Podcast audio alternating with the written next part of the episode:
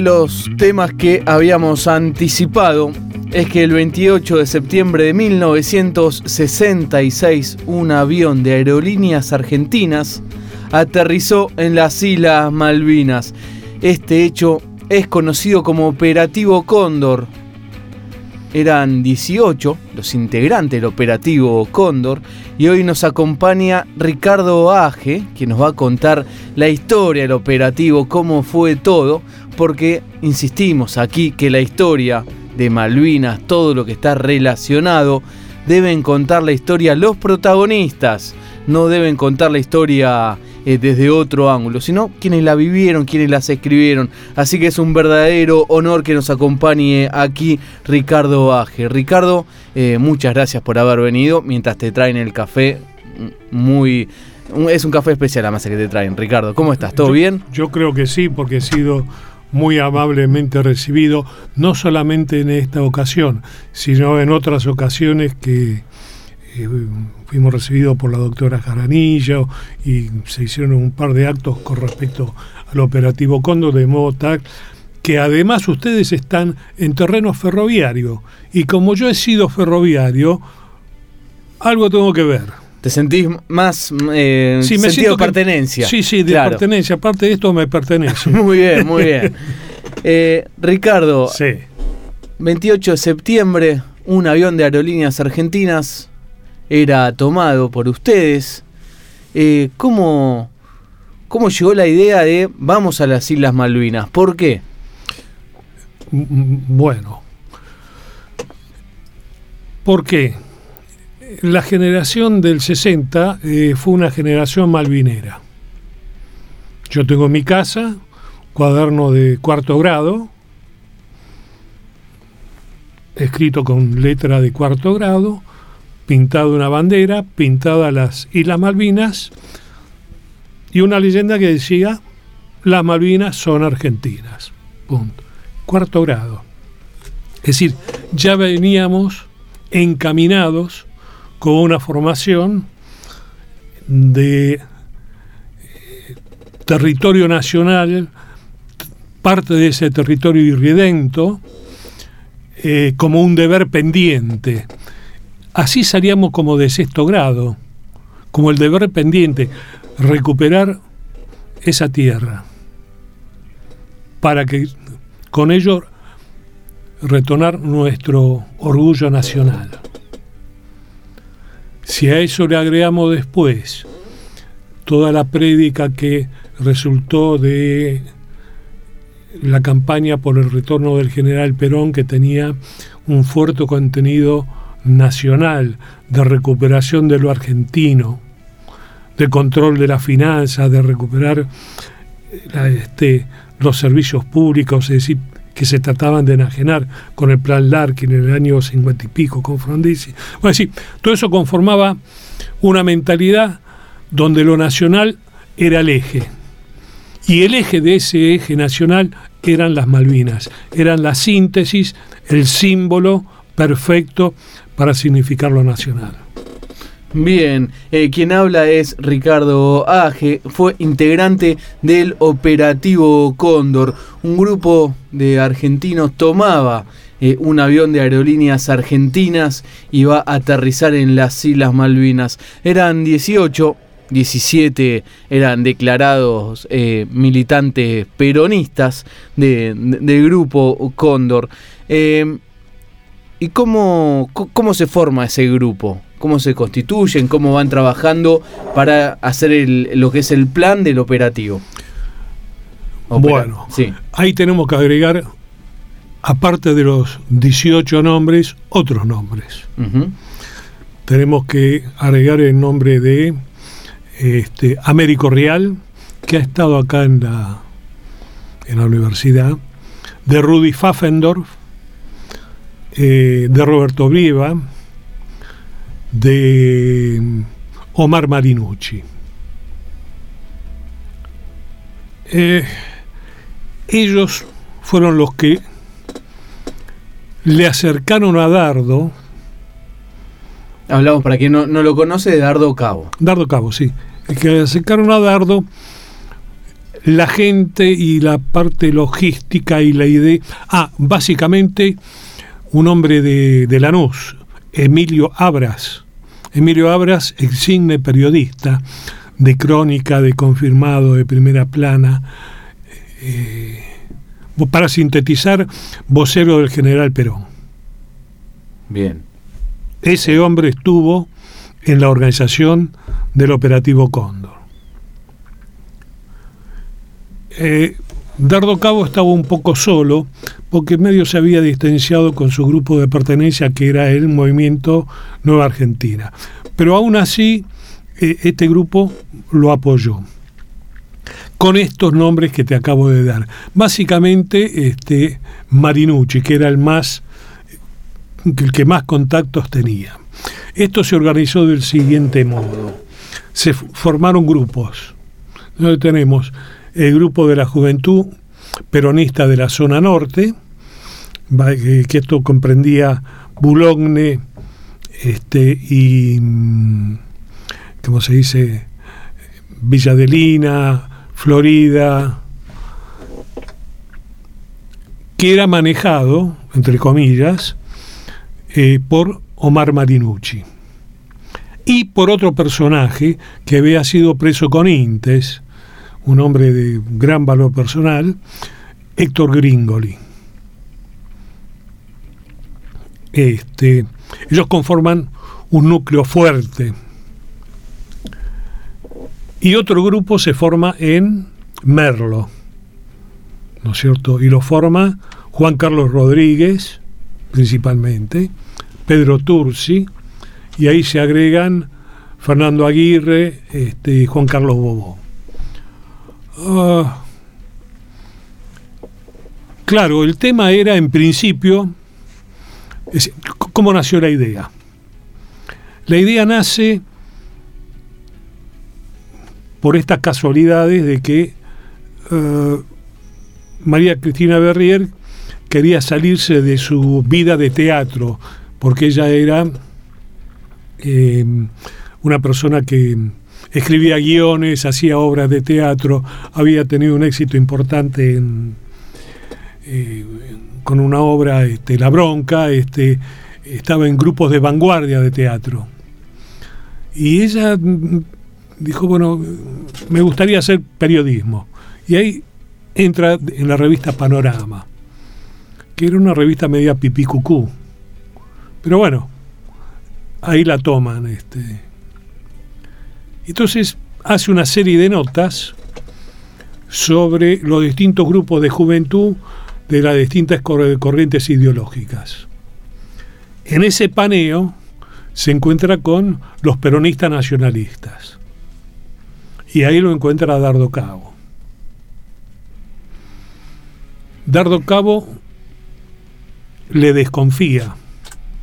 ¿Por qué? Le desconfía porque ella venía de la izquierda.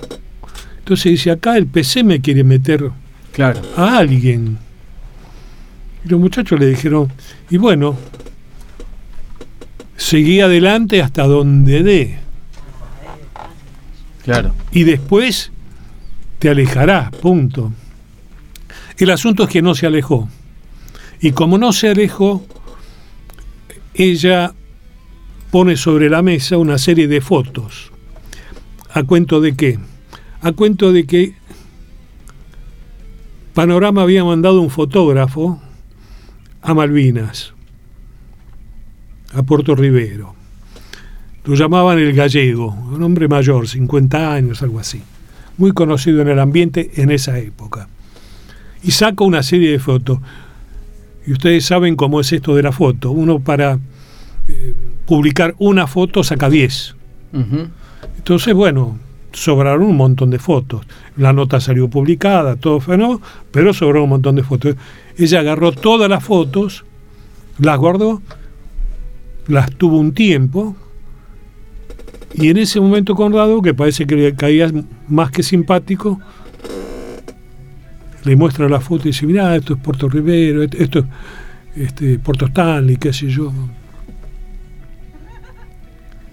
Y es ahí donde nace un poco, le dice, bueno, ¿y si, y si vamos a Malvinas? ¿Y si? y no tenían nada. Claro. Todo lo demás fue puesto por Giovenco, Rodríguez, Tursi, los otros que te nombré, Real, Américo. este, y uno de los problemas que tenía es que no tenían dónde demonios reunirse. Claro, quien habla es Ricardo Baje, eh, integrante del operativo Cóndor, eh, cuando 18 eh, militantes o 17 militantes tomaron un avión de aerolíneas argentinas eh, cuando hablo de 17 militantes, destaco 17 militantes peronistas, eh, toman un, avión de aerolíneas argentinas y lo hacen aterrizar eh, en las Islas Malvinas. y entonces el, grupo se va conformando, se va armando, ya tenían la, idea, y si vamos a Malvinas, y cómo, cómo se eligen ustedes 18, cómo queda constituido el grupo de 18. Porque como venís mencionando, había gente trabajando, pero no va a viajar. Claro, el punto es el siguiente, es decir, primero, ¿dónde nos reunimos? No había, no había sindicato, no había lugar seguro institucional más o menos cercano que nos pudiera dar una, una certeza de que esto no se iba a filtrar. Entonces, Omar Marinucci estaba trabajando en una distribuidora de libros. ¿qué hizo Marinucci? Marinucci lo agarró al gallego Rodríguez, Américo Real, a no, este, a Dardo Cabo, a Giovenco, los presentó a la distribuidora de libros y dijo, bueno, he formado un cuerpo de vendedores. Entonces, cada uno se llevaba su paquete de libros en un bar, en, este, en la ópera, en la academia, distintos bares de la calle Corriente, se encontraban con sus libros como si estuvieran haciendo una reunión de ventas. Y ahí se fue organizando las distintas facetas del operativo Cóndor. Luego aparece por el lado de, Cristina Berrier, un amigo de ella, Sosa Laprida, porque alguien nos tenía que llevar, si era en un avión.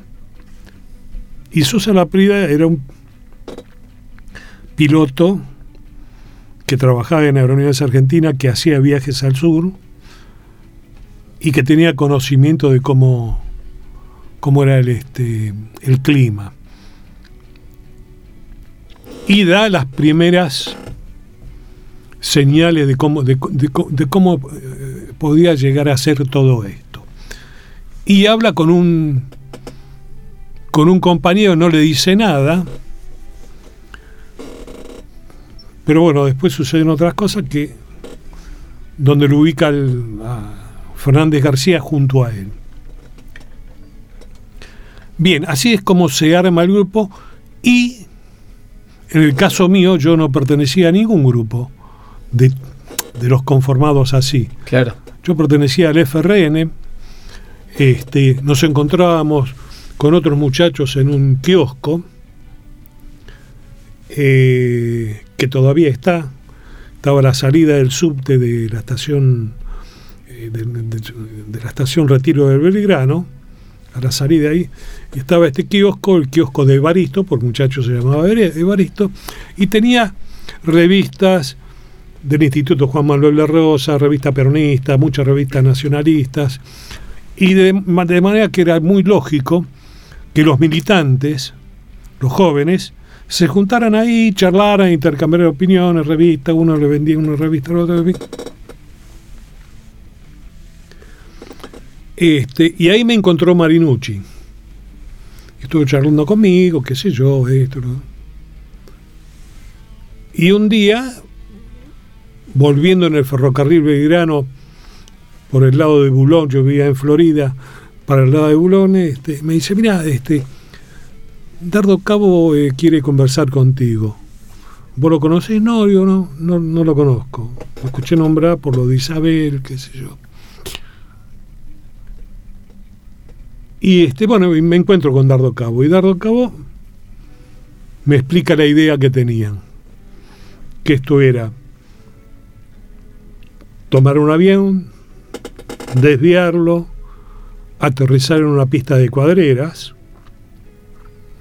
que terminaba a pocos metros de la casa del gobernador, donde había normalmente Land Rover, vehículos, y con esos vehículos tomar el cuartel de, de, los pocos infantes que había, tomar la radio. ¿no? Con eso quedaba un triángulo que uno podía decir, bueno, controlo lo principal de, de Puerto Rivero. Bueno, y, y me dice, bueno, pero ¿hasta dónde llegamos en esto?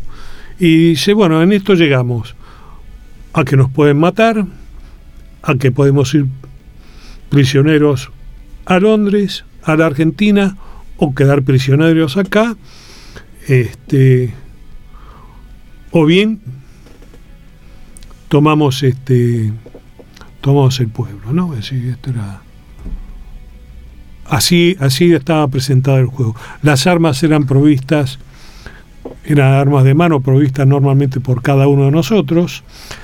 Eh, el grupo de la Juventud Peronista de la zona norte consiguió algún suplemento de armamento por intermedio de, de Gringoli, que tenía vinculación con la Unión Obrera Metalúrgica, con, con la UOM los pasajes fueron pagados entre la UOM y César Caos Arabia, que era propietario de un, este, de un taller muy importante de este, material ferroviario. Construía vagones, eh, locomotoras y demás, en Chascomús.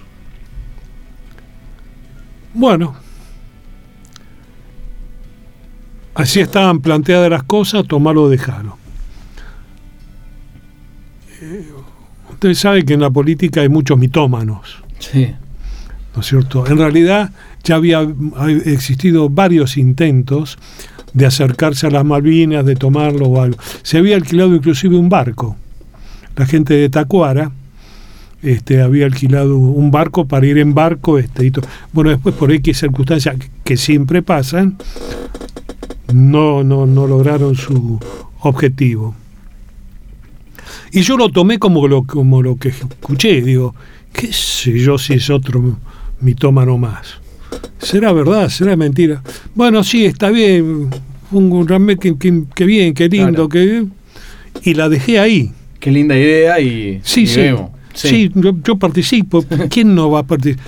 Y ahí estaba equivocado. Yo pensaba, ¿y quién no va a participar? Siempre pensé eso, que, y sin embargo no es así. Hubo mucha gente que, no mucha, pero bastante gente que tenía su experiencia de, de agitación social y demás, que echaron un paso atrás. Que sí que en realidad no todos estaban convencidos.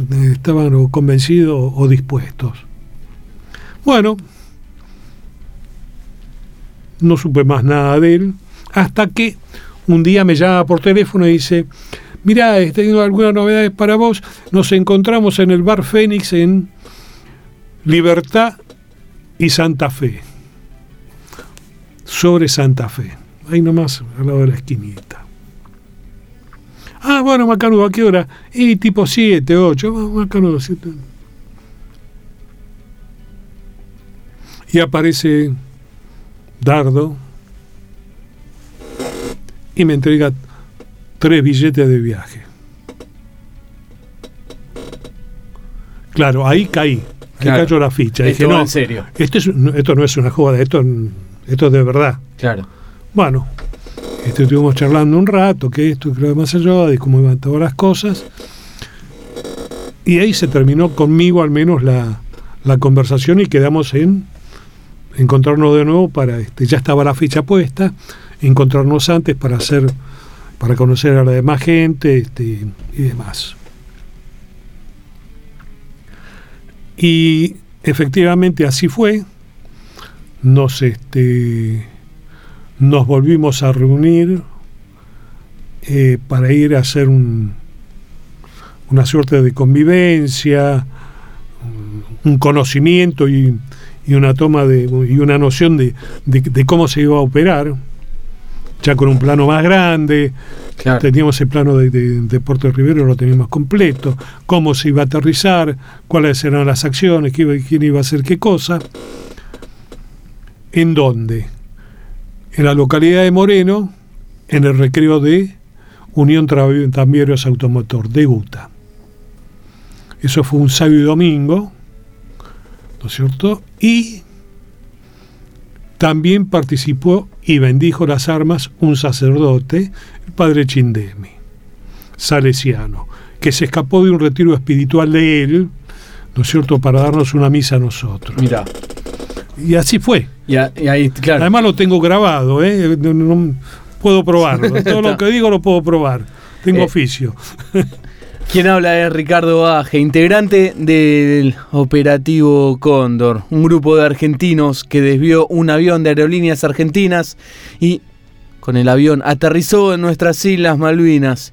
Y ese día flamearon banderas argentinas en nuestras queridas islas. Ya nos sigue contando Ricardo Aje su historia, cómo fue ya el operativo Cóndor, cómo fue ya cuando se subieron al avión. Nos contó todo lo previo, cómo se formó, cómo se juntaron, cómo se fue armando el grupo y el plan. Ahora en un rato nos sigue contando qué pasó aquel 28 de septiembre de 1966. Estábamos hasta las 2 de la tarde en Megafon 92.1, la radio de la Universidad Nacional de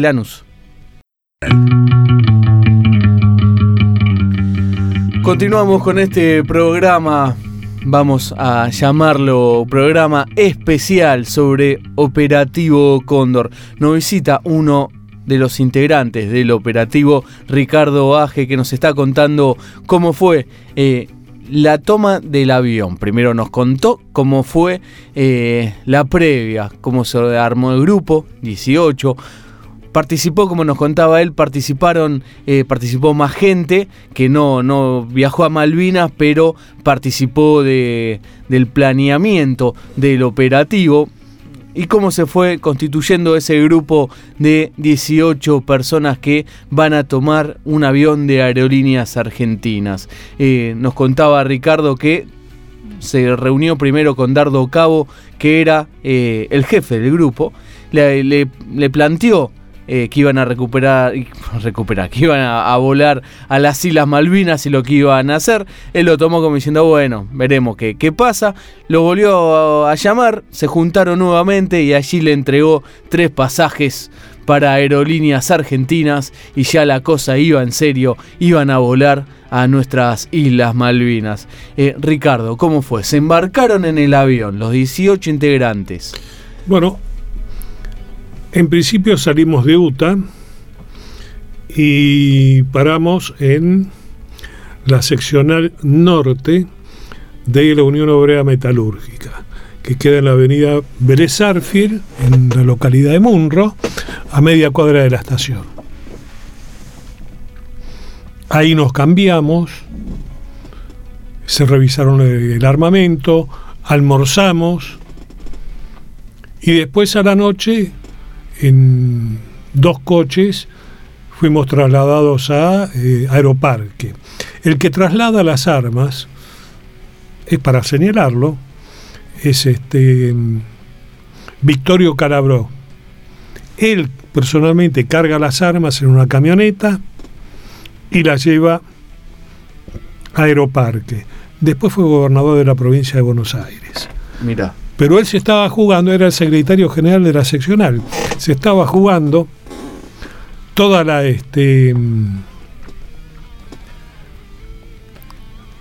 todo, todo, todo, el capital político que había eh, logrado juntar.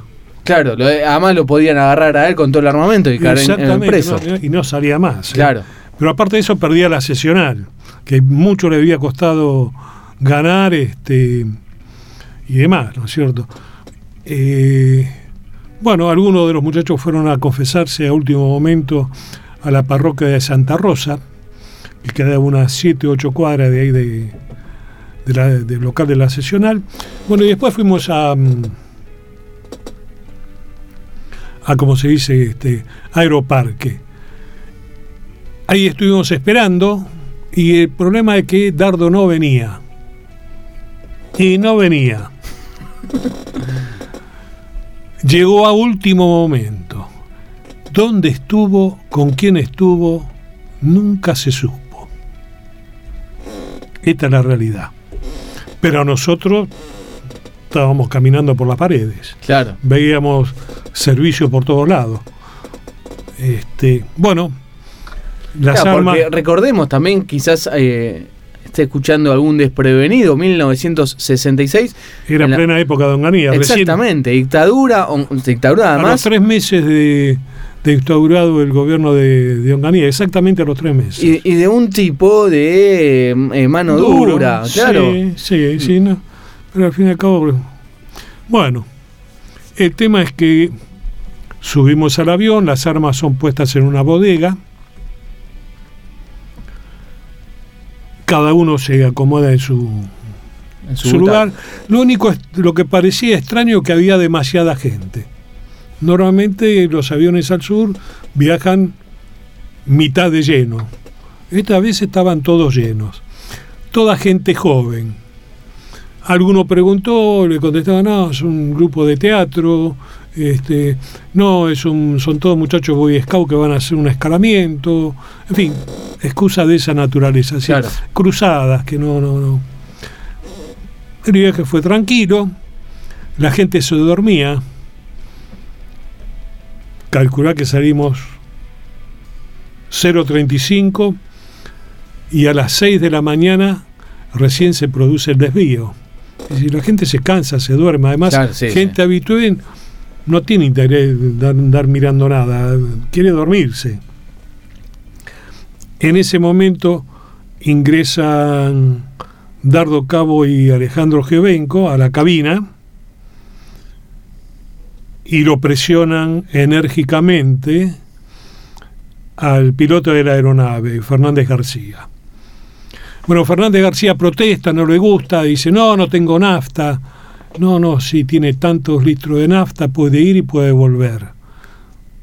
Entonces, ya ahí este hombre dice, "C- caramba, tienen información.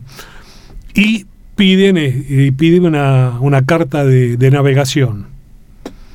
Y se le da la carta de navegación que había sido hecha por Sosa Laprida, es decir, técnicamente no había eh, ningún detalle que, que tocar. Claro.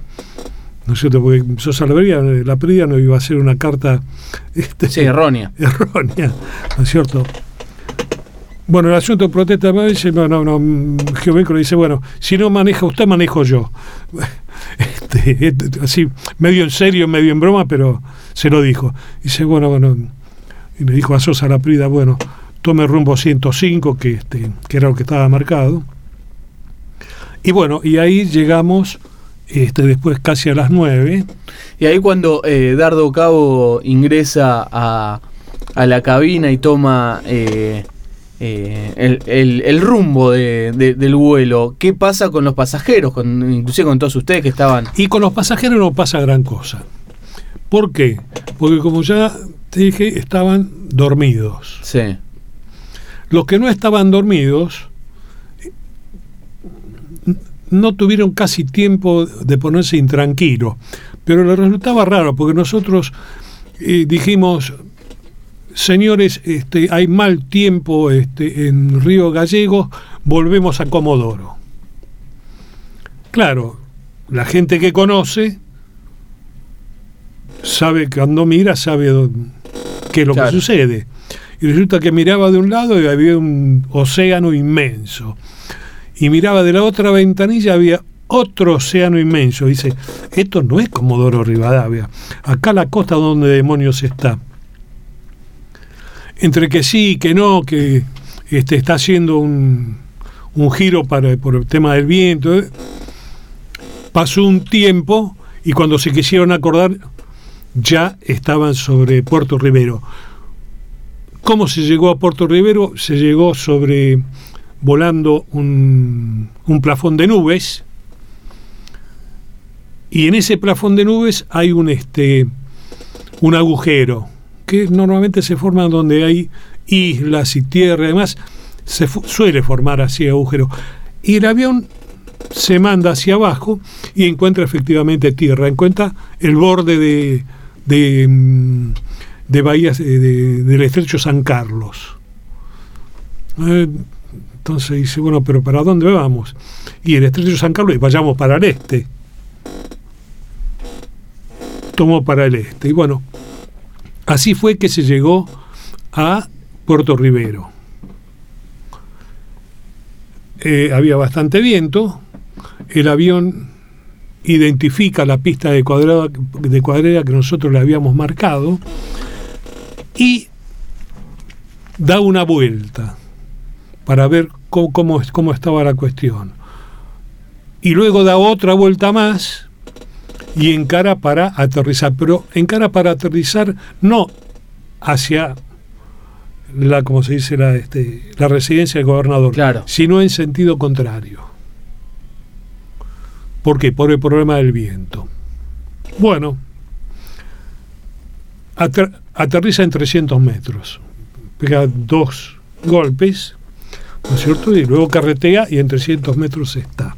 Un aterrizaje que también hay que eh, reconocerle al piloto. Sí, hay que reconocérselo y también hay que hacer, eh, eh, resaltar mm, otra perspectiva. La habilidad, del, piloto es indudable. Encima había unos cables que no estaban en la foto que teníamos nosotros, lo pudo sortear bien. Impecable la, este, la audacia y la, este, la decisión que aterrizó el piloto. Pero hay que aclarar algo. Eh, la pista de cuadrera era una, este, una pista con turba aplastada, es decir, machucada. ¿Por qué? Porque tenía que ser suelo firme. ¿Por qué tenía que ser suelo firme? Porque por esa pista corrían los caballos. Y los caballos cuestan mucha plata. Y además hacen ganar mucha plata. Entonces, eh, de mal gusto sería que se quebrara una pierna. Claro. Una pata. Por eso era tan firme. Por eso el avión pudo aterrizar y a su vez pudo decolar en su momento. Cuando se presenta el, código aeronáutico, que estaba vigente en ese momento, que se presenta en el año 48, época de Perón, el senador que, la, que presenta el código, normalmente se presenta el código y antes hay un introito, nosotros bastante extenso, que va explicando las distintas cosas, explica lo que se llama aeropuertos alternativos. El aeropuerto alternativo es un lugar donde un avión puede aterrizar, pero no tiene medidas contra el fuego, no tiene elementos de, seguridad, no tiene, eh, como se dice, aduana. Muy elemental. Sí, eh, alternativo, emergencia, hay que aterrizar. Eh, bueno, este era un aeropuerto, entre comillas, alternativo, pero tenía hospital, tenía comunicaciones, tenía elementos contra el fuego. Es decir, en realidad era más, mucho más seguro que un aeropuerto alternativo. Esto para desmistificar, ¿no es cierto?, este, la, peligrosidad del lugar. Bien. No era lo óptimo. Pero en la Patagonia había como cinco o seis aeropuertos en peor estado, que después fueron este, anulados.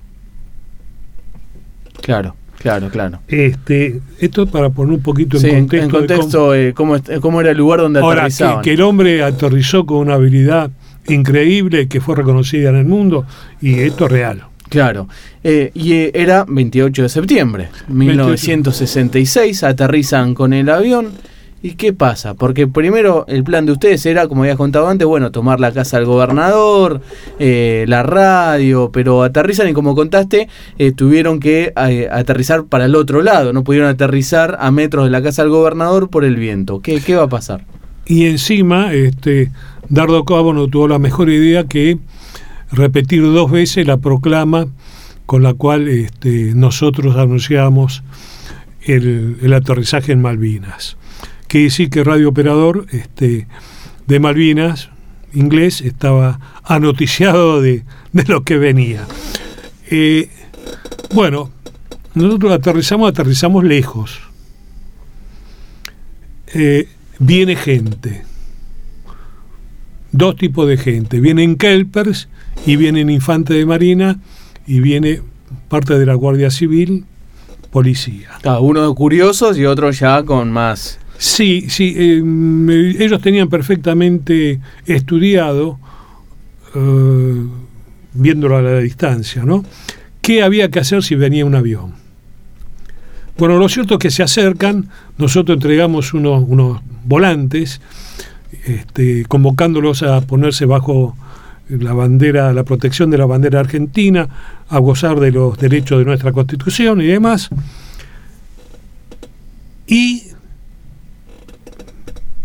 tomamos, lo, ellos venían en Land Rover, algunos, tomamos los Land Rover, que ellos se bajan y tiran las llaves, y detenemos, quedan como rehenes, este, cinco infantes, el jefe de los infantes, más cuatro infantes más, más el jefe de policía y algún policía más que andaba dando vuelta por ahí. ¿Los infantes puede ser que eran belgas?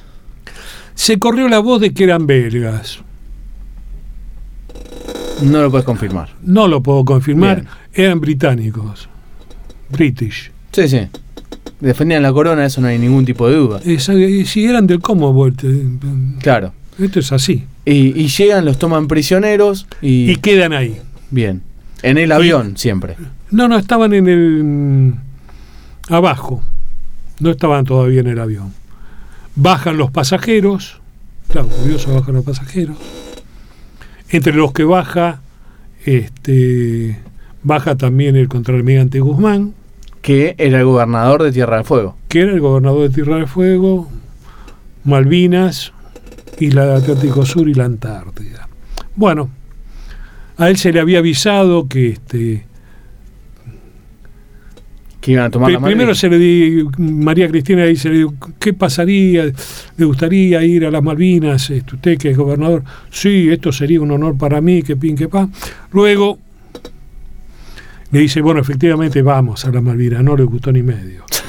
No, no, sí, esta es la realidad. Este, baja, conversa con un este con el jefe de los infantes y junto al jefe de policía se retira. Y el jefe de policía se retira hasta determinado lugar donde lo está esperando otro y él dice, yo soy prisionero de esta gente, debo volver. Y regresa. ¿No? Detalles de, Sí. de cosa de inglés. Este, bueno, lo cierto es que acá lo primero que había que cuidar era este, la situación de los terceros inocentes, esto de los pasajeros. Y bueno, viene el pastor anglicano, el padre Peter, a ofrecerse. Nosotros decimos que no, que preferimos un sacerdote católico. Y al rato cae el obispo con el sacerdote católico. El obispo mira, qué sé yo, no dice gran cosa. El que, se, el que toma las riendas del asunto es el padre Ruel. Dice, bueno, al menos démosles algo de, de vituallas, algo de comer a esta gente que... Y se va y vuelve, y dice, bueno, esto para ustedes, muchachos, y no, no, nosotros de ustedes no queremos nada. Eso es para los pasajeros y para los renes en todo caso. Eh, en el interín, entre que bajamos y viene el sacerdote, Dardo Cabo y Cristina Berrier van a verlo al administrador de la isla, porque el gobernador no estaba, estaba en Londres.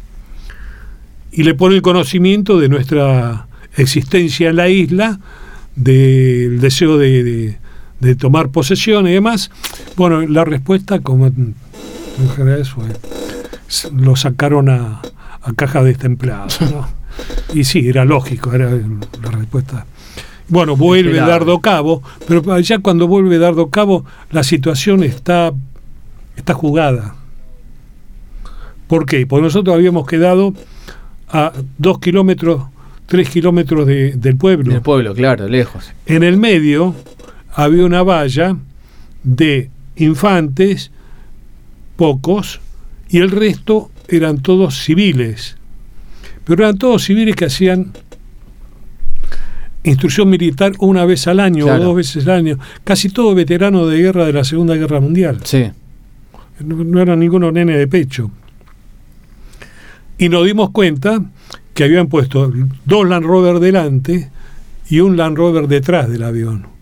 ¿Por qué? Porque de este modo no podíamos decolar, pero tampoco podía aterrizar ninguno detrás. Claro. Es decir, ya no- después del, del aterrizaje de Fitzgerald en el año 64, ellos armaron su plan de, de respuesta. Dice, si viene una avioneta, mañana va a venir un, Sí, cinco un- avionetas o un avión grandote, qué sé yo. como Y- pasó. como pasó. Entonces ellos dijeron, bueno, ¿qué es lo que hacemos? Bueno, unos van, hablan y otros, mientras tanto, van taponando. Claro. Y esto fue realmente lo que hicieron. Este, bueno, la cuestión es que en realidad las cosas quedan cristalizadas así. Sobre las seis de la tarde eh, vuelve el padre Roel este, y le comenta a los pasajeros y dice, bueno, este, el gobernador les ofrece a todos ustedes albergue en el pueblo. Y este aquí que varios de los pasajeros dijeron, no, no, no, un momentito, nosotros el gobernador no queremos nada. Si es el, la gente del pueblo la que nos ofrece alojamiento, con todo gusto, pero si es el gobernador, no. Otra vez el padre Robel, que hablaba castellano, este, había estado en el Congo belga, en el peor momento. Eh, vuelta para atrás, vuelve de nuevo y dice, bueno, está bien, es, es la gente, la- el gobernador No tiene Hizo- nada que ver. hizo un paso al costado y dice que se resuelva esto y punto. Y efectivamente los cargaron en dos o tres Land Rover y los llevaron al pueblo. A todo esto nuestro contraalmirante ya estaba alojado en la mansión del gerente de la FIC, ¿no? De la Falcon Island Island Company. Company. Eh, estaba, ya estaba tomando un té, un té se estaba No, no, relajando, no, no, haciendo. le gustaba tomar whisky. Bueno, tomando un whisky, ya, ya estaba haciendo amistades rápidamente, quién era el gobernador de, de Tierra de Fuego. Sí. Y ahí se van a ir todos los, los pasajeros, eh, se van a ir y van a quedar ustedes solos. Se habló pasajero y la tripulación. Y la tripulación. Bien, y ahí quedan los 18 Cóndor eh, de ese 28 de septiembre de 1966, día que aterrizó un avión de aerolíneas argentinas en las Islas Malvinas. Y lo está contando aquí Ricardo Aje, uno de los integrantes de Operativo Cóndor. Ya seguimos en Malvinas Causa Central, que estamos en nuestra quinta temporada hasta las 2 de la tarde, Megafon 92.1, que es la radio de la Universidad Nacional de Lanús.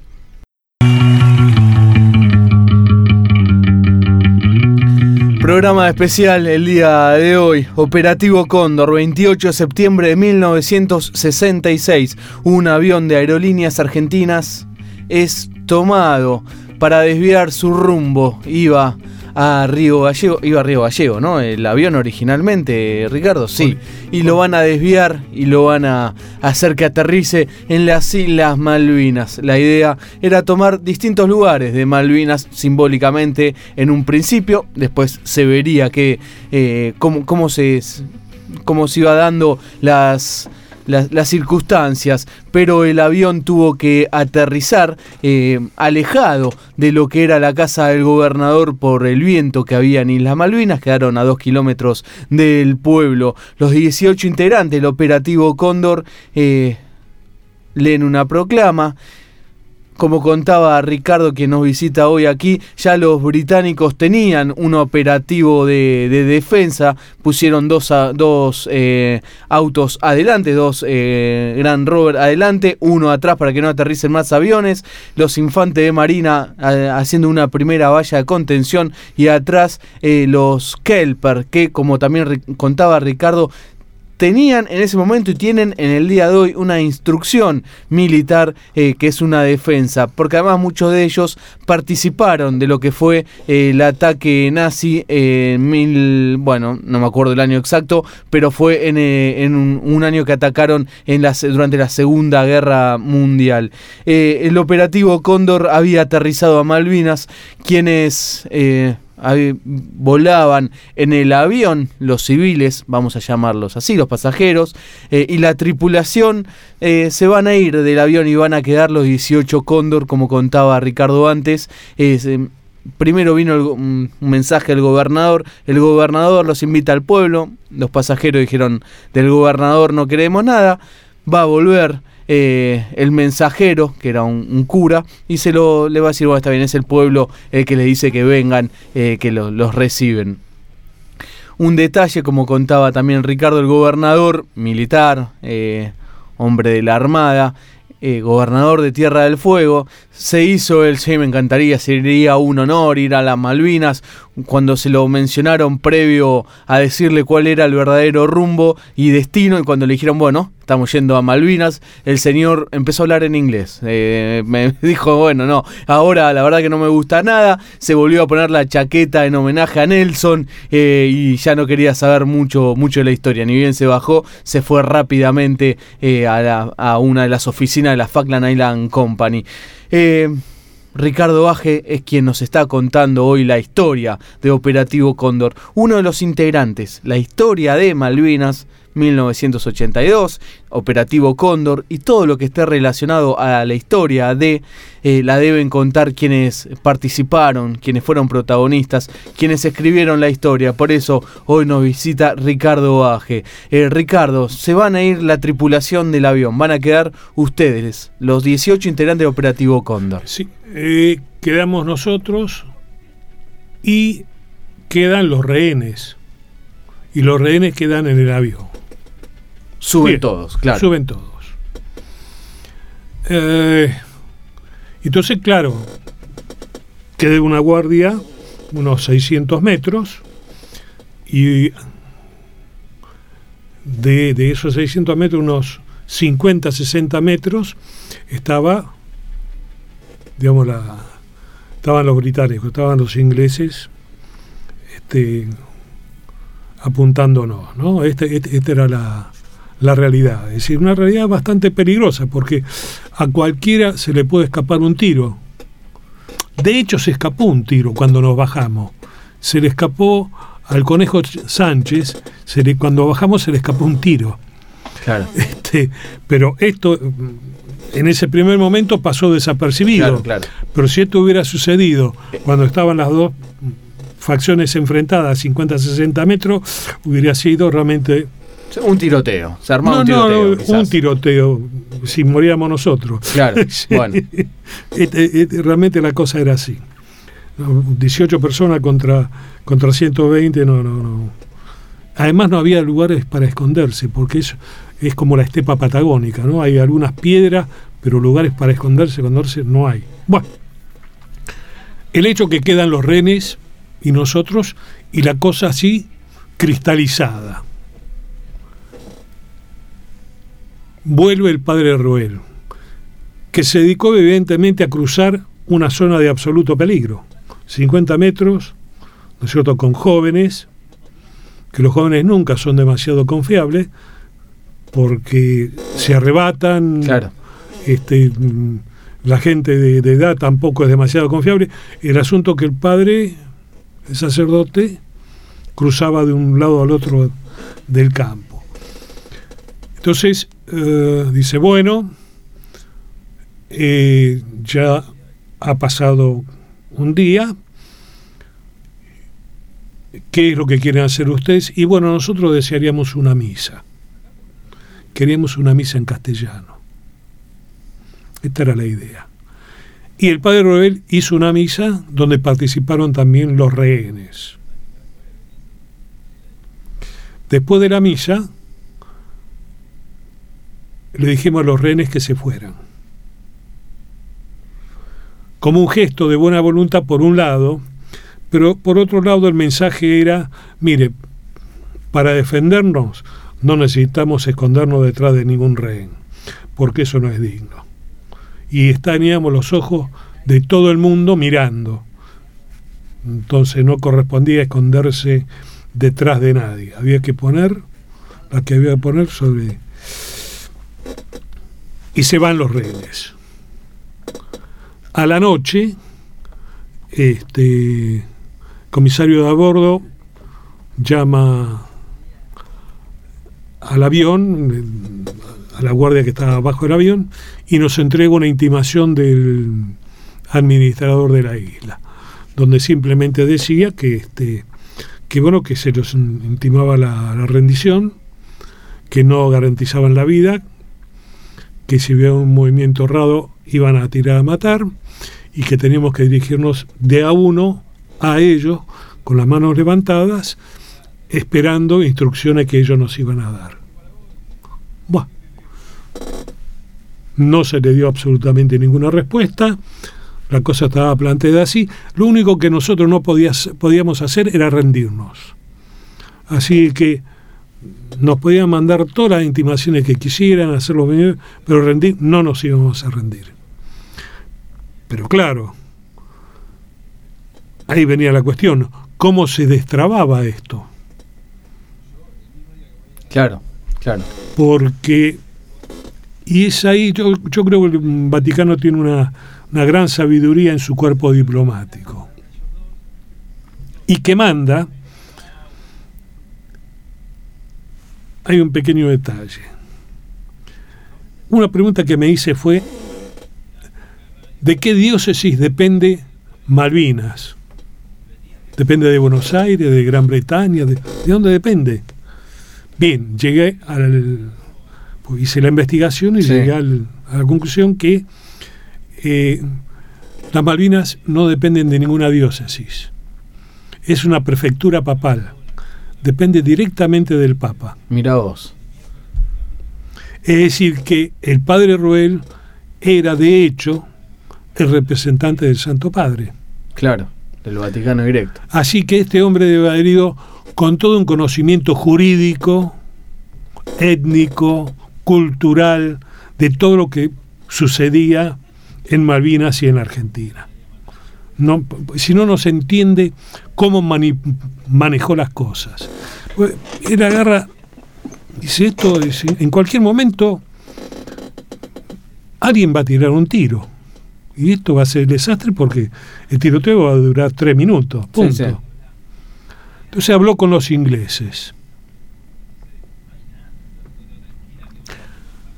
También intervino el comandante de la aeronave, que nos decía, muchachos, ya manos pueden avanzar, están ahí, ¿qué, piensan? ¿Qué? A ver, reflexionen. Este. Y nosotros le teníamos mucho respeto por la forma que había aterrizado y por toda la conducta que había tenido con los pasajeros, en fin, muy bien. Eh, este, García Fernández. Bueno, el padre Rubén habla con los británicos y yo calculo que debe haberle dicho lo siguiente. Miren, estos muchachos llegaron hasta acá. Ustedes lo tienen totalmente contenido, más no pueden hacer. Si ustedes llegan a herir o matar alguno de estos muchachos, el tema de Malvinas no se resuelve jamás. Estos pibes van a quedar como héroes, como mártires, ¿no es cierto? Y yo creo que a la, a la reina no le va a ser de ningún agrado. Claro. Bien. Después vino a hablar con nosotros. Nos habló de modo amoroso, pero también enérgico, ¿no? Diciendo, estamos en los últimos momentos, póngase en a tiro porque... Sí, sí. Eh, ustedes ya cumplieron casi todo lo que venían a cumplir. Lo que hicieron ustedes está en la primera plana de todos los diarios. Claro. Todo el mundo conoce esto. Malvinas está sobre la mesa de todos los jefes de Estado. Más que esto ustedes no van a lograr, no se equivoquen. Avanzar no pueden avanzar, ellos los triplican, tienen mejor armamento. Sí, sí. No hay forma de... Si ustedes llegan a matar a algún Kelper, arruinan todo lo que lograron hasta este momento. Y le van a dar la razón al general Monganía, eso no lo dijo, lo agrego yo, ¿no es cierto?, que nos declaró facciosos. Y piratas además de pirata, ¿no? Pero faccioso, diciendo. Es decir, que nosotros en realidad habíamos quedado solos, sin posibilidad ninguna de ayuda del de la- presidente. del presidente. Claro. Bueno, conversamos, dijimos, bueno, pero ¿y cómo salimos de esto? Y se llegó a, este, a los siguientes pasos. Primero, ¿quién era la autoridad argentina en la isla? Pues estaba la autoridad inglesa, que nosotros, Sí, sí. usurpadores, lo desconocíamos. Perfecto, porque con ellos no había absolutamente nada que hablar. El gobernador de Tierra del Fuego. Sí, pero no estaba. Claro. Estaba tomando un whisky en la Falkland Island Company. Entonces, ¿quién quedaba? Quedaba el comandante de la aeronave. Y el comandante de la aeronave era, de acuerdo al código aeronáutico, este, la autoridad que podía este, ejercer el poder de disciplina y el poder de autoridad sobre la tripulación y sobre los pasajeros. Y tenía la obligación de actuar en cualquier incidente. Incidente en el mm, idioma del derecho aeronáutico es todo aquello que no es un accidente. Por lo tanto, nosotros éramos un incidente. Este era el artículo, espera que te digo, Sí. Porque le cuento a los oyentes, Ricardo se trajo todos eh, bien, bien anotado. Recuerdo, estamos hablando con Ricardo Aje, integrante el del operativo Cóndor. el artículo 76 es el que habla de la disciplina y este eh, y de la autoridad sobre los pasajeros disciplina sobre el personal este de digamos de este, de a bordo y de autoridad sobre los pasajeros y luego el artículo 202 ¿no es cierto? que hablaba de su obligación de eh, asegurar la tranquilidad y la seguridad en la aeronave. Él tenía la obligación de hacerlo. Por eso una de las cosas que se le imputa a él en la defensa, la defensa siempre recurre este, a cualquier este, Argumento. argumento, ¿no es cierto? Entonces dice, lo que pasa es que no protestó lo suficiente ni mandó detener a los que lo apuntaban a él para que iba de protestar qué si estaba apuntado este claro, claro. bueno lo cierto es que él toma este esta digamos esta disposición de de ser de- de detenernos. ¿Y esto de dónde viene? Hay dos convenios que corresponden a cada guerra mundial. Uno, el, con- el convenio de, Mar- de, de Varsovia, 1919, donde salen una serie de reglamentaciones sobre un elemento nuevo que había en el planeta, que eran los aviones y los Zeppelin, los globos. Entonces hubo... Pero luego de casi finalizada la Segunda Guerra Mundial, ya estos elementos ya eran elementos tecnológicos mucho más complejos, este, con mucha este, más capacidad de vuelo, mucho más peligrosos, entonces había que reglamentarlo de otro modo. Entonces había que hacer otro convenio que complementara al de 1919 y este fue hecho en Chicago en 1944, el famoso convenio de Chicago de 1944 que Argentina lo firma sobre, esto fue el 44, en el 48 creo que lo firma. Y ahí, en su preámbulo, las naciones se comprometen a mantener la seguridad sistemática en vuelo de las aeronaves. Lo toman como obligación. Claro. Eso en el preámbulo. Y en el artículo 37, ¿no es cierto?, vuelve a insistir sobre la cuestión y este, exige el compromiso por parte del Estado Nacional de eh, que exista seguridad en el vuelo y dentro de la aeronave también. ¿A cargo de quién? Del piloto. A cargo del piloto. Claro. Es decir, eh, es decir, además, ¿por qué? Porque, primero, está el criterio de soberanía. Todo Estado tiene la obligación de defenderse a sí mismo y a los ciudadanos. Bien. La atmósfera forma parte de la soberanía del Estado. Es decir, todo lo que está sobre las Malvinas, que es aire, es también del Estado argentino. Y ahí también funcionaba el código este, aeronáutico este, argentino. Este, este, código que ustedes se tomaban. Este es el, orden de, razonamiento de por qué el piloto actúa de este modo. Era, era, el jefe, digamos, para ustedes. Exactamente. La autoridad máxima. Y nos ponemos a disposición de él. Los ingleses lo aceptan porque ven que no, no hay otra solución. Las armas quedan sobre el avión y nosotros somos trasladados a este mm, a la iglesia. En la iglesia, bueno, nos ponen en un salón, ponen unos faroles, ponen música fuerte, en fin. Nosotros le cantábamos la marcha peronista, le cantábamos Cara al Sol por el tema de Gibraltar, este, en fin. Si estábamos todos acostados, de pronto nos levantábamos y marchábamos de una punta a la otra.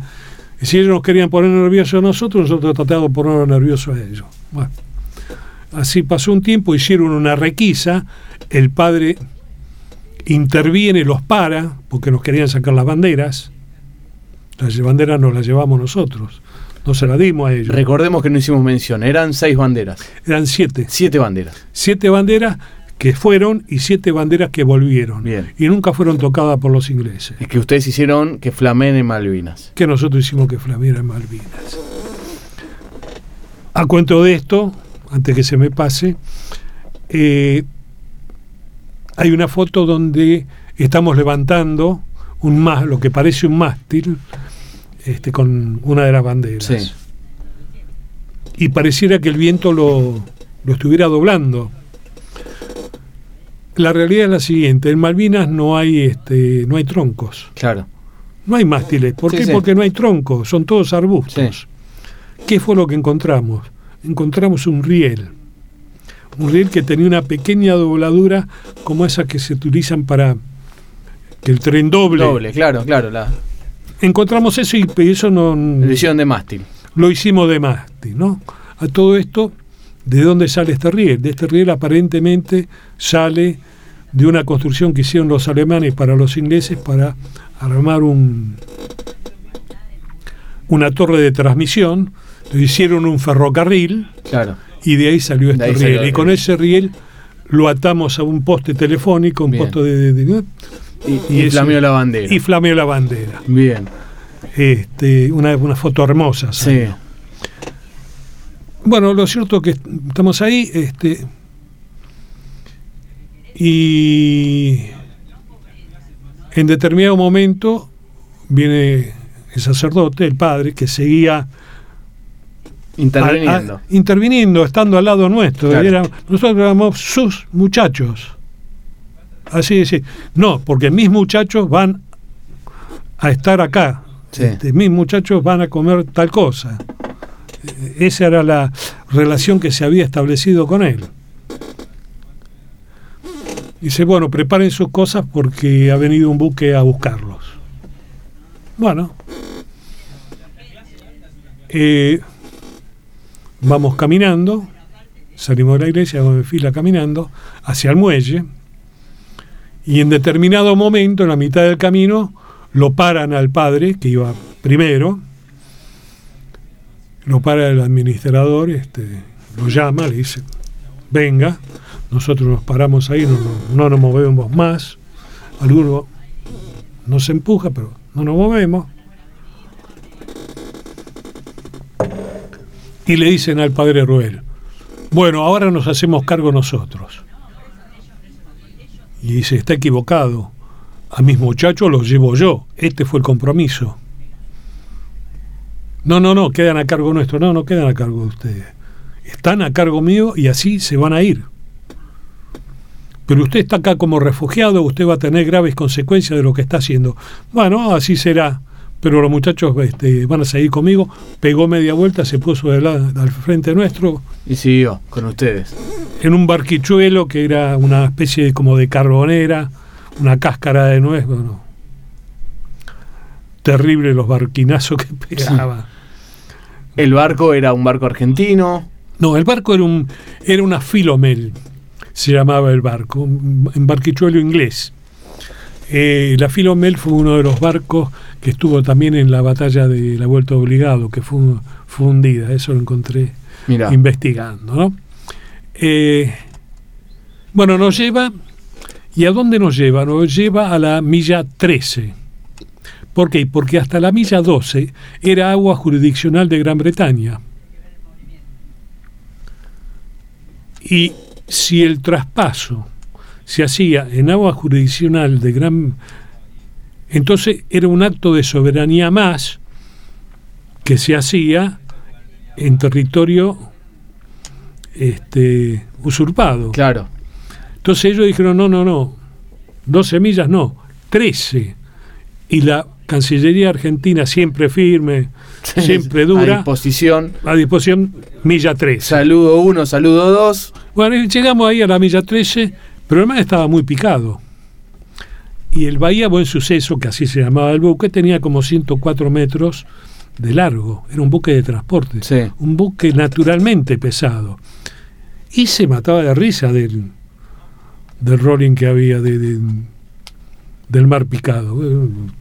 Sí, no le afectaba. No le afectaba nada, pero al barquito sí. A ustedes sí, claro. Dio toda una vuelta el barquito y llegaron a la conclusión que no podían este, transbordarlo. Claro. Entonces, este, yo tengo el relato que hace el capitán de la aeronave frente a esta situación. Dice, no lo podemos transbordar, estos tipos se caen al agua, se mueren. Y se, a ver, alguien que me diga que quiero pasar pero sin pedir permiso. Y si hay algo que distinga al criollo es su, su rapidez, su, picardía, su viveza. ¿no? dígale, dígale que quiere hacer el transbordo en agua tranquila. Y así le dijo, quiero hacer el transbordo en agua tranquila. Lo aceptaron e hicimos el transbordo en Caleta Williams, a media milla de la costa, en plena agua jurisdiccional, entre comillas, británica. Claro, en Malvinas, sí. ¿No es cierto? En Malvinas. Este, mm, se llama Puerto Paul Brusac, ¿no? O Caleta, o Caleta Williams. Este, y ahí se embarcaron todos al Sí, ahí estaba el comandante de la aeronave,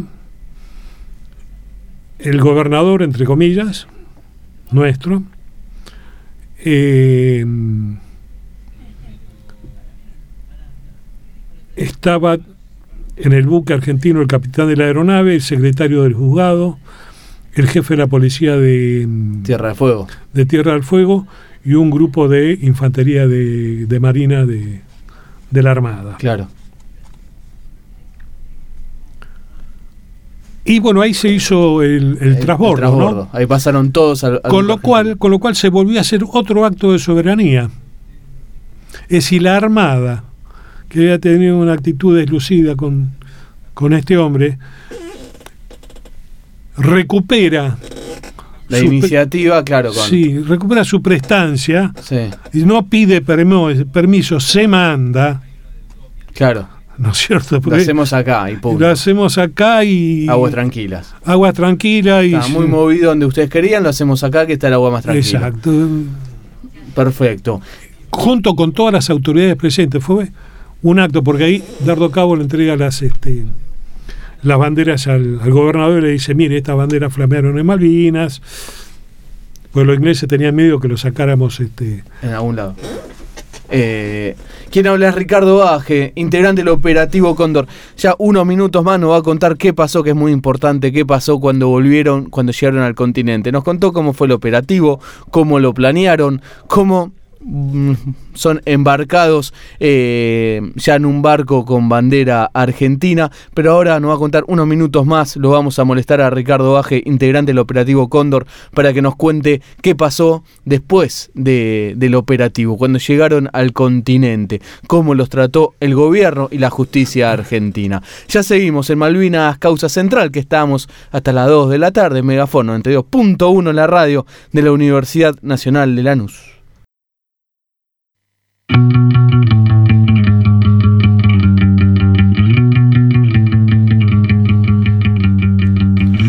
Hoy nos visita aquí Ricardo Aj, integrante del operativo Cóndor. Nos contó cómo el 28 de septiembre de 1966 tomaban un avión de aerolíneas argentinas y hacían que aterrice en las Islas Malvinas. Allí estuvieron hasta el 29 de septiembre, eh, cuando son embarcados, cuando ellos se entregan, luego como estuvo contando hasta hace unos minutos, se entregan ante la autoridad de argentinos que ellos interpretaron muy bien y lo contó y por qué Ricardo era el piloto del avión de aerolíneas argentinas, van a, se van a embarcar eh, en un barco británico y luego en un barco de la Armada Argentina. Ricardo, eh, últimos minutos, así que cerremos la historia de, del operativo Cóndor, ¿qué pasa con ustedes? Ahí te, pido la brevedad si pues nos metemos en lo jurídico que me mencionabas recién que, y por supuesto que es muy importante. Eh, cerremos el, operativo Cóndor. ¿Qué, ¿Qué pasa con ustedes? Bueno, nosotros somos embarcados, como bien digo, en el Bahía Buen Suceso. Eh, somos llevados a Ushuaia, desembarcados de noche. Se nos trató de ocultar, lo cual fue absolutamente imposible porque el periodismo siempre gana. Sí, claro. Así que salimos bajando del micro, este, las fotos en todos los diarios, ¿sí? no nos pudieron ocultar. Este, estuvimos detenidos la gran mayoría nueve meses, pues fuimos condenados a dos años, pero por este, eh, la libertad condicional no nos correspondía a los nueve meses.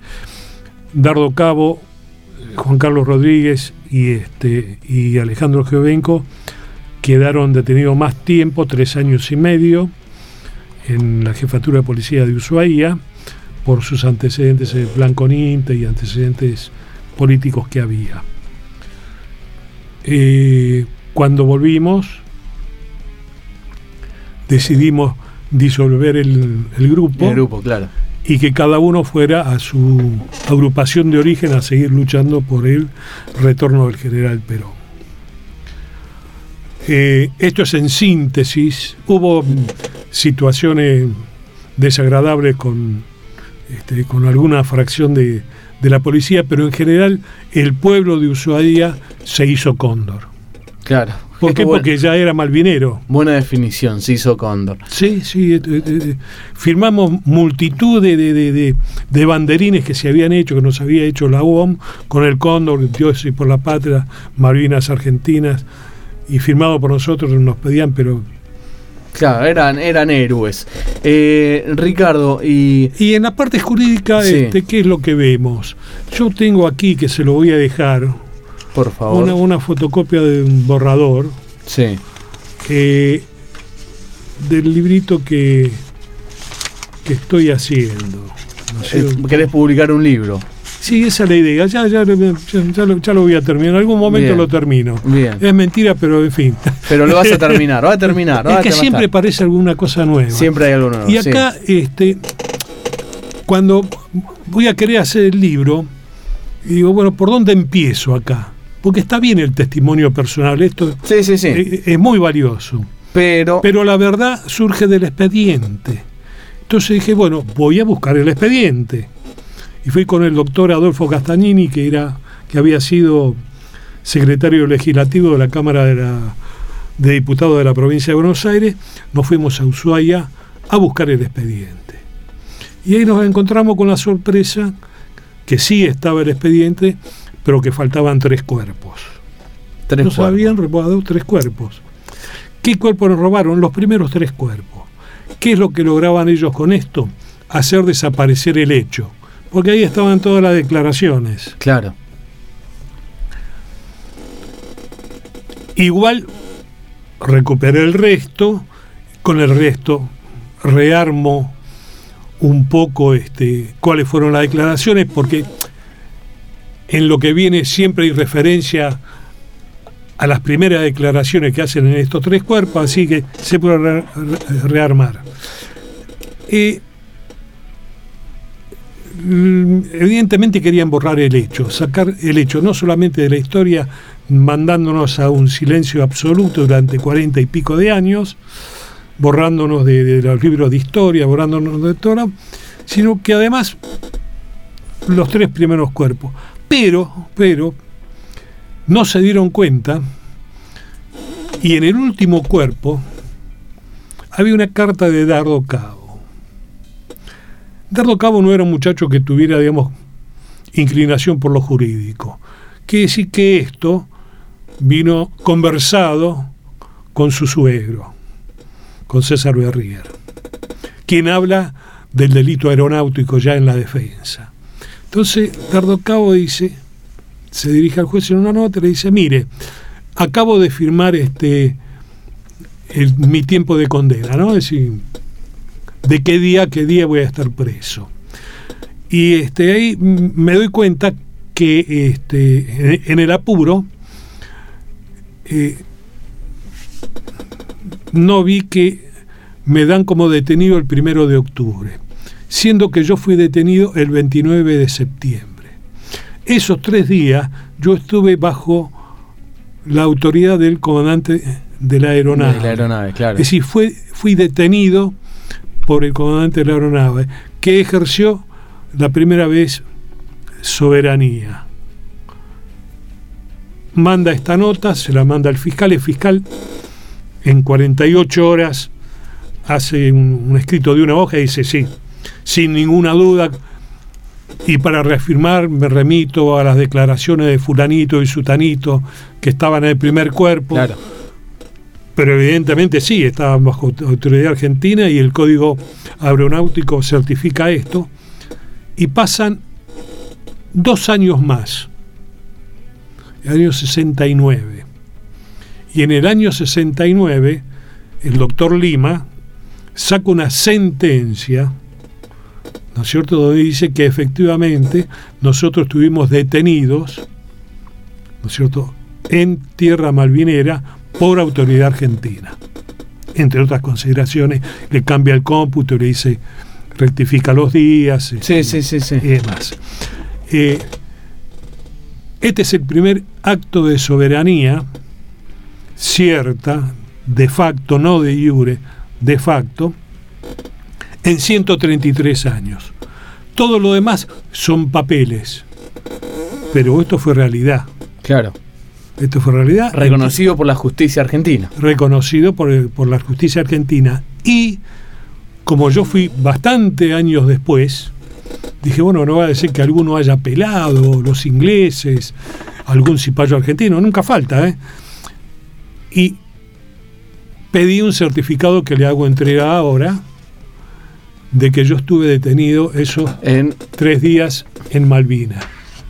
E, este papel aquí confirma la justicia argentina que estuviste detenido en nuestras Islas Malvinas para la justicia argentina.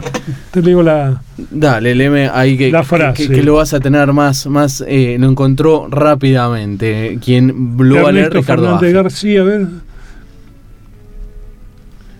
Ricardo Fredeu, como integrante del autonomizado Grupo Cóndor, fue detenido el día 29 de septiembre del 66 por el comandante de la aeronave de la empresa Aerolíneas Argentina, matrícula LBAGG, Ernesto Fernández García, en su calidad de autoridad competente conforme a la norma establecida, artículo 76 del Código Aeronáutico, en vigencia en aquel año en razón de encontrarse en tierras argentinas de las Islas Malvinas, hasta la llegada de la autoridad policial.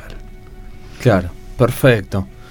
Perfecto, eh, clarísimo, clarísimo. Ricardo, eh, esto es eh, una demostración más de... Algo, yo, me llevo cosas y agradecidísimo por esta entrevista, pero también dejo algo.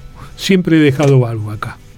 Sí, sí, no, bueno, bien. y además ya, ya te vamos a estar molestando también para, para otras cosas relacionado a Malvinas o a este, a este tema.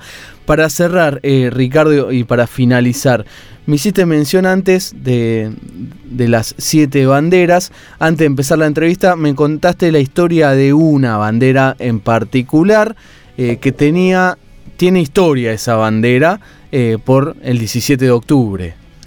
Claro, es sí, en realidad la Unión Obrera Metalúrgica y César Cabo Arabia compran seis banderas. Sí. Por eso me quedado que eran seis. Que eran nuevas. Y si uno las ve hoy, las ve como bandera nuevas. Sí. Pero hay una bandera que no se ve nueva y que es el doble de grande. Es la bandera que Cristina dice, esta, la que más tiempo flameó, la que la arenilla la... Des... No. Porque tendría el mismo color que las demás. Claro. No, ¿Por qué no tiene el mismo color de demás? Porque es una bandera muy antigua. Esta bandera se remite al año 45, al 17 de octubre.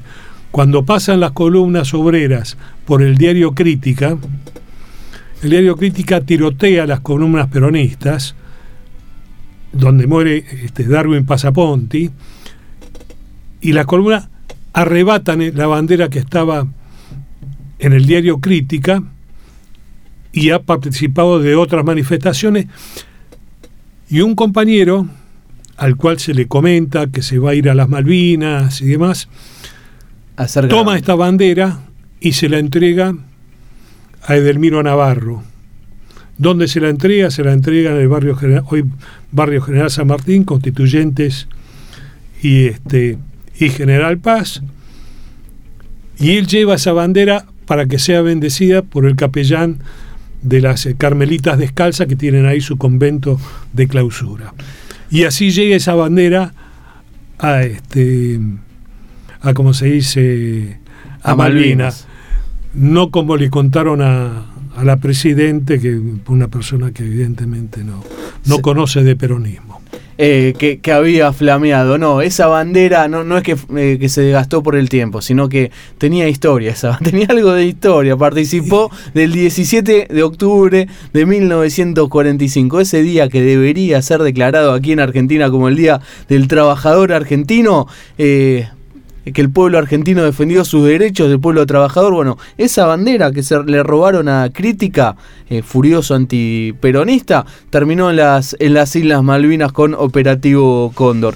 Eh, Ricardo, muy amable, muy claro, un gustazo que hayas pasado por aquí, un, un, lujazo, muchas gracias y un honor lo que hicieron ese 28 y 29 de septiembre de 1966, que de alguna manera reivindicaron la soberanía argentina. Así que muchas gracias. Este, yo quiero recalcar que de acá, desde Lanús, hubo varios compañeros que apoyaron el operativo Cóndor en su organización, como Emilio Abra, como Julio González, como Roberto Manet, todos militantes eh, y verdaderos defensores de, de la patria libre, justa y soberana. Sos peronista, ¿no, Ricardo? Yo soy nacionalista católico y peronista. Bien. Es decir, si usted me quiere defender de un modo más corto, yo soy un soldado de Perón y seguiré siéndolo. Muy bien, Ricardo Baje ha pasado por Malvinas Causa Central, un lujazo, integrante del operativo Cóndor, contó toda la historia aquí. Vamos cerrando el programa de hoy, como siempre, estas dos horas de Malvinas Causa Central en nuestra quinta temporada, combatiendo la desmalvinización y defendiendo la soberanía.